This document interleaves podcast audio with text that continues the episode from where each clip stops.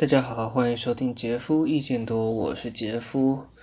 啊、现在的时间呢是二零二一年五月十八号的大概凌晨一点半哦。那就在几个小时之前呢，台湾发生了一周以来第二次的全台大停电，真的是让人非常的不知所措啊！尤其最近疫情才刚开始又。窜升嘛，所以其实有很多很多人待在家的。然后它停电的时间刚好这两次又发生在下午到晚上。但我可以理解，就是下午到晚上可能算是用电的比较高峰吧。Anyway，但是连在一周之内发生两次，会不会有一点太夸张了？那今天呢，我是想要来分享一下，就是有一个我猜应该是就是台电的台电的粉丝专业啦，FB 的粉丝专业叫做电力粉丝团哦。那他有发了一篇文，那这篇文呢，主要就是在解释说，哎，为什么今天又发，呃，不是又发电，为什么今天又停电了啊？然后它的限电啊，怎么样怎么样的？那我其实看了这一篇文之后呢，有一些自己的想法，想来跟大家分享一下啊。那首先呢，它的这一篇文的第一段，他就是在解释说啊，今天下午有一个电厂的某一个机故障跳电呐、然后他以水力发电去补缺口，但是水情不佳，所以水力发电无法发挥。但是水情不佳应该不是这几天的事情而已吧？台湾从冬上一个冬天开始到现在，水情不佳也好几个月了，所以你不可能到今天才知道水情不佳，所以水力发电无法发挥吧？这绝对不是一个临时不足的借口。所以你要说今天突然跳电是水力发电没有办法补足，我个人是觉得不太能接受了。那再来呢？他又提到说，有一些有一些那个有一些机组呢，就是目前是依规划的期程在大修。那这些大修的机组，它没有办法归队发电。那预计他们如果都能归队发电的话，它可以贡献什么备转容量超过百百分之十。我个人对什么备转容量什么的基本上没有什么概念。但是基本上这这这个读起来就是，所以他们就是没办法归队嘛，他们就是没有办法用来发电嘛。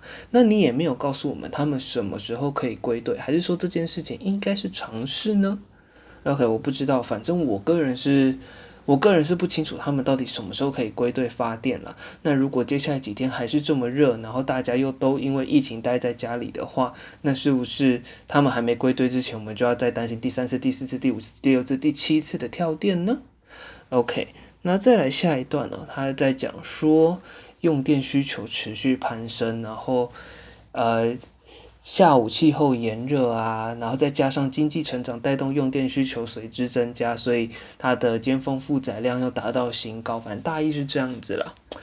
这一段相对之下还好，但是我相信近期的用电需求增高应该跟经济成长没有什么关系。毕竟最近疫情那么的严重，经济还能成长，那我也是佩服了。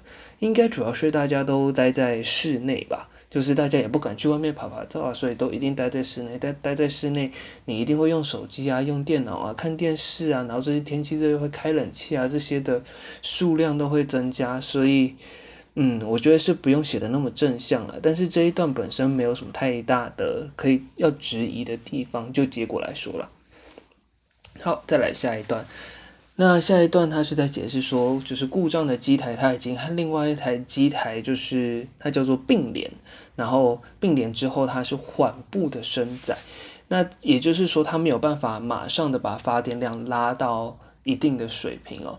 那他是说发电量提升需要时间超过六个小时，为提供电力供需平衡，系统晚间二十时自动保护设备做动作，已有部分地区停电。我这一段理解起来的意思是，所以你们在做这个并联的动作的同时，你们也已经知道这个发电量的提升是需要时间的，它需要好几个小时。那为什么你没有办法，不是。为什么也不是说不一定没有办法，就是为什么你没有一个机制去提前跟大家说，哎，我们现在有这个问题，所以有可能会停电。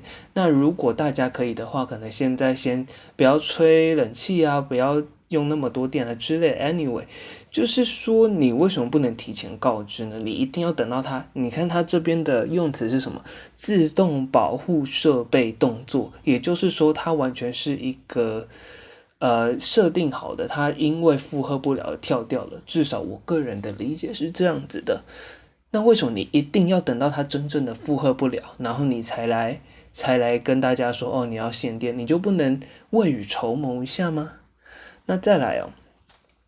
他说，台电自晚间二十时五十分起开始采分区轮流供电机制，仍由 C 组和 D 组进行轮流停电，每一轮停电五十分钟。这一件事情基本上跟四天前那一次是一样的。但是呢，他说从二十时五十分起开始分区轮流供电，那第一轮的限电时间是二十时五十分到二十一时四十分，但是我们家这边大概。晚上八点左右就啪，整个暗掉哎。那他说第一轮是八点五十分才开始，那请问我们八点就暗掉的人是怎样子啊？我们活该吗？我们不算被限电吗？所以我们就是自生自灭，我们没有办法得到任何的解释哎。我相信我这个一个市井小民，他们也不会给我任何的解释。那我只期望嗯嗯多至少当做积阴德吧，不然我能怎么想？对啊，那 CD 组的事情，我今天也稍微了解了一下，因为其实我在这之前我也很我也在抱怨，不是说那个紧急限电呢、它是它是会轮流的吗？那为什么前几天的是 CD 组，今天又是 CD 组呢？后来我了解了一下才知道，像我们一般民生用电呢，它是分成 A B C D E F 六组，那这六组呢，它。